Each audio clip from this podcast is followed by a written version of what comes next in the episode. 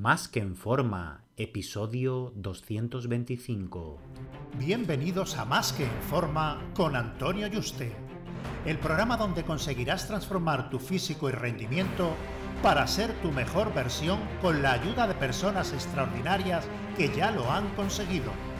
Aquí no vas a encontrar fórmulas mágicas, tan solo la información que necesitas sobre nutrición, suplementación deportiva y entrenamiento físico y mental que junto con tu trabajo diario hará que alcances cualquier objetivo que te propongas. Este programa es para soñadores que buscan un mejor físico, para comprometidos a trabajar para conseguirlo, para los que no saben por dónde empezar y para los que llevan tiempo estancados en resultados. Ya estás en el lugar correcto. Tu cambio empieza hoy y ahora.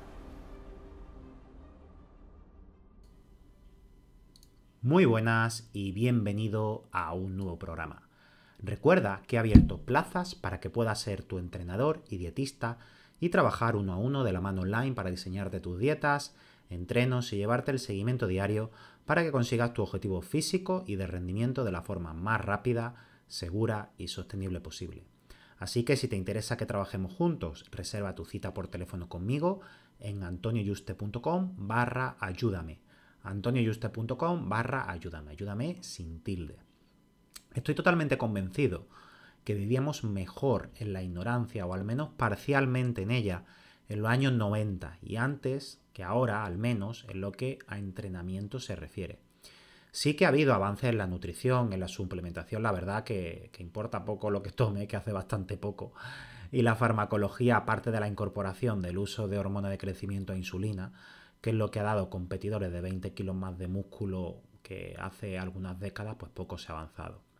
En cuanto al entrenamiento, pienso que tanta información procedente del, vago influense o el influense vago eh, ha hecho mucho daño. No paran de poner estudios, que si se puede compensar más volumen, con menos intensidad, que si aumentando la frecuencia, que es mejor dejar tres repeticiones antes de llegar al fallo, porque luego se pierde rendimiento y al final se progresa más y hacen más series con menos intensidad bla, bla, bla, bla, bla, bla, y que es lo óptimo. Tantos vídeos de ejercicios con maquinitas y olvidar las barras y las mancuernas y así podríamos seguir hasta el infinito. Pero bueno, supongo que ya has captado la idea. Se me viene a la cabeza una infografía que suele circular por las redes sociales en la que le pregunta a Franco Columbo, eh, que era el compañero de entreno de Arnold Schwarzenegger, ¿no? Y le decía, Arnold, ¿tú qué preentreno tomas? Y le dice Arnold, huevos, tengo huevos, coño. esto es exactamente igual que tanta mariconada, aprieta los dientes y tira como un cabrón, ¿no? Hablando mal. Bueno, ya si me sigue de hace tiempo a lo mejor te extraña un poco que hable así de esta forma tan coloquial, pero a veces hay que decir las cosas claras en el lenguaje de uno mismo para que calen, ¿no? Realmente. Con el entrenamiento ha pasado exactamente eso, se ha pasado de echarle huevos con perdón a entrenar duro mm, a una panda de vagos y flojos que no quieren sufrir en el gimnasio y conseguir la máxima ganancia con el mínimo esfuerzo. Y aunque hay que buscar los caminos más rectos y más cortos, que eso está genial, yo también lo hago, hay veces que el camino no tiene más remedio, como en este caso, ser por un suelo lleno de espinas y largo. Antes, los 90 y antes de eso, se entrenaba el sistema Wader, que era por grupos musculares y sobre todo frecuencia 1. Un músculo cada 7 días o quizá en algunos músculos retrasados, pues sí se metían dos sesiones semanales, ¿no? Se hacían los ejercicios libres con barra y mancuerna y las máquinas eran algo que conformaban no más de un 20% del entrenamiento. Si acaso una prensa, unas extensiones para acabar o calentar, una apertura en máquina para pecho, algún jalón y bueno, un poco más. Y todo era accesorio como último ejercicio para calentar, ¿no? Todo se, bajaba, se basaba perdón, en, trabajo pesado y libre. Ahí ibas calentando alguna serie y luego en cada serie te mentalizabas para darlo todo. No te dejabas nada en recámara, ni tres repeticiones del fallo. Que además, cuando dices, ay, estoy dejando tres repeticiones en, recámara, esa gente al final se deja hasta 10 repeticiones en recámara y la intensidad del entreno es bajísima. Alguien que cree que ha llegado al fallo, a lo mejor le quedan 3, 4 o 5 repeticiones, ¿no? A no ser que, bueno, que ya te quedes con la barra clavado ahí en el pecho, que no puedas levantar nada más, que ahí ya sí, ¿no? porque perdía rendimiento, decían, no periodizaba, cada entreno, cada serie, ibas al, al 100%. Siempre. Cada vez que iba al gimnasio iba a superarte y a darlo todo. Y ojo que, lo ideal si eres un avanzado sí que hacer una descarga cada varias semanas cuando ya eres capaz de mover mucho peso, lleva años entrenando y tu nivel de reclutamiento es muy alto a nivel de fibras musculares, pero si no, el hacer descarga es en la mayoría de los casos tirar una semana para vaguear. Ahí los músculos cuando tú entrenabas te dolían una semana, te tenías que levantar del váter con ayuda de las manos, ayudándote de todo, incluso casi con muleta, y no eras capaz de entrenar por mucho que quisiera a los tres días decir, ostras, si es que eh, estiro el pecho o me agacho y es que no tengo narices de, de levantarme. No apuntaban nada en ningún sitio, ni libretas, ni móviles, porque no había, bueno, no había, había, pero para mandar SMS y poco más, ¿no? Sin embargo, todos sabían en su cabeza qué peso habían movido la semana anterior. No, yo en prensa he tirado 300 kilos, en una sentilla 150, tengo que tirar 160 esta vez. ¿Y qué peso debían superar esa semana? Ya en los 90 se iban introduciendo la grasa saludable, pero muchos de ellos hacían dietas de hidrato y proteína únicamente, a pesar de no ser lo mejor para ganar músculo ni a nivel de salud, eh, ni mucho menos, que no es lo adecuado, aún así, a pesar de eso, progresaban, porque comían lo suficiente para ello, no comían como pajarito, ay, si me tapo, si no sé qué, ellos se preocupaban por comer, tirar duro y ya está, un buen plato hasta arriba, ni lo pesaban siquiera, pero metían suficiente cantidad y subían y entrenaban y comían bien todo el año, año tras año. Nada de voy a hacer un paro en verano, ahora no entreno duro porque no estoy utilizando fármacos, Mm, da igual que fuera natural, no natural, si se descansaba. Todo el mundo entrenaba duro, siempre, da igual la época, las circunstancias, todos los puñeteros días. Y como era normal, pues no quedaba otra que ponerse fuerte sí o sí. Y te hablo tanto de hombres como de mujeres. También veía a mujeres con buenos físicos, buenas piernas, eh, unos brazos tonificados y decías, ¡buah! Y, las veías tirando duro. Hoy en día es raro ver a alguien entrando duro en un gimnasio. Puede que en un pre de banca a lo mejor ve a algunos chavales entrando al fallo, una sentadilla y por suerte está poniéndose de moda el powerlifting que está recuperando la esencia, espíritu de entrenar duro y por eso te ves chavales jóvenes de nuevo con buenos cuádriceps y pecho, aunque con bracitos muy delgaditos y hombros y isquios mm, por no tirar esos músculos accesorios. Pero, pero bueno, es un buen paso para volver a lo que se debe hacer, que es entrenar duro y cada semana intentar progresar.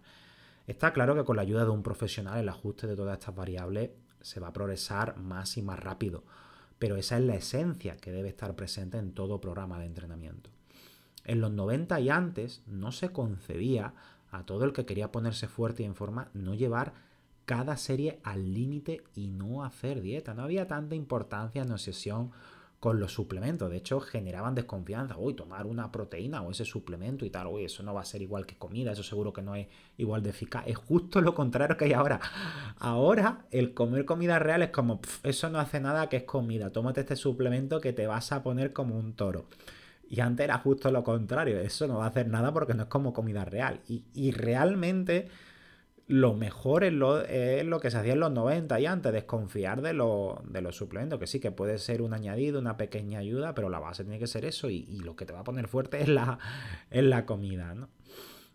Entonces, bueno, nada de tomar un millón de suplementos, comida y en todo caso vitamina del grupo B, C y A y poco más que se compraban en las farmacias. Con solo comida y entrando duro la gente se ponía fuerte de verdad porque se centraban en lo que generaba y genera a día de hoy el 90% de los resultados, que comer bien y entrenar duro, ¿vale? Eh, está claro que luego si mete una tercera variable, el descanso, por supuesto, eh, y luego después los fármacos, ¿vale? Si hay personas que no son naturales, eso ya mutas, mutas, pero siempre y cuando se cumplan esas dos variables. Pero bueno, como aquí este programa está dirigido a personas que no utilicen fármacos o aunque utilicen fármacos, eh, todos sabemos que los fármacos son unos potenciadores, ¿vale? Al final Mm, tú tienes que, aunque tú le metas óxido nítrico al coche, el coche, el motor tiene que estar bien, tiene que ser un Ferrari, no un Seat Panda, ¿vale? Y tienes que hacer las cosas bien, que sería alimentarte bien y entrenar duro, ¿vale?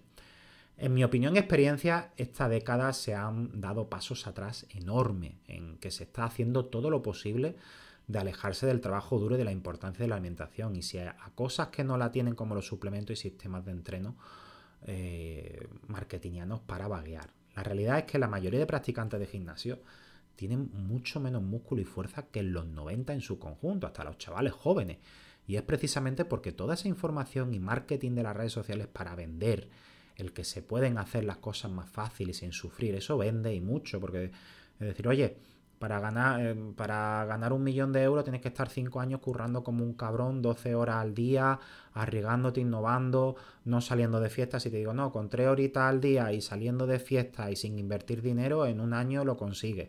Pues hombre, mucho más atractivo la segunda idea que la, que la primera, ¿no? Y de hecho en marketing se utiliza mucho el gana 100, factura o gana 100.000 euros en tan solo tres meses con tu curso online, que habrás visto 800 mil millones de eh, webinars gratuitos de eso, ¿no? O semana de la de crea tu curso o de lanza tu negocio, ¿vale? Pues todas estas cosas, ¿vale? Y está claro, bueno, yo, yo sí facturo más de eso, pero llevo muchísimos años y, trabajo mucho y, y, en fin, y cada año intento innovar y nadie regala nada, ¿vale? Nada en la vida. Y todo lleva su trabajo y su tiempo, todo lo que merece la pena, tanto ganar mucho dinero como al final el, tema de tener un buen físico, ¿no? Bueno, tal, voy a centrarme un, poco, ¿no?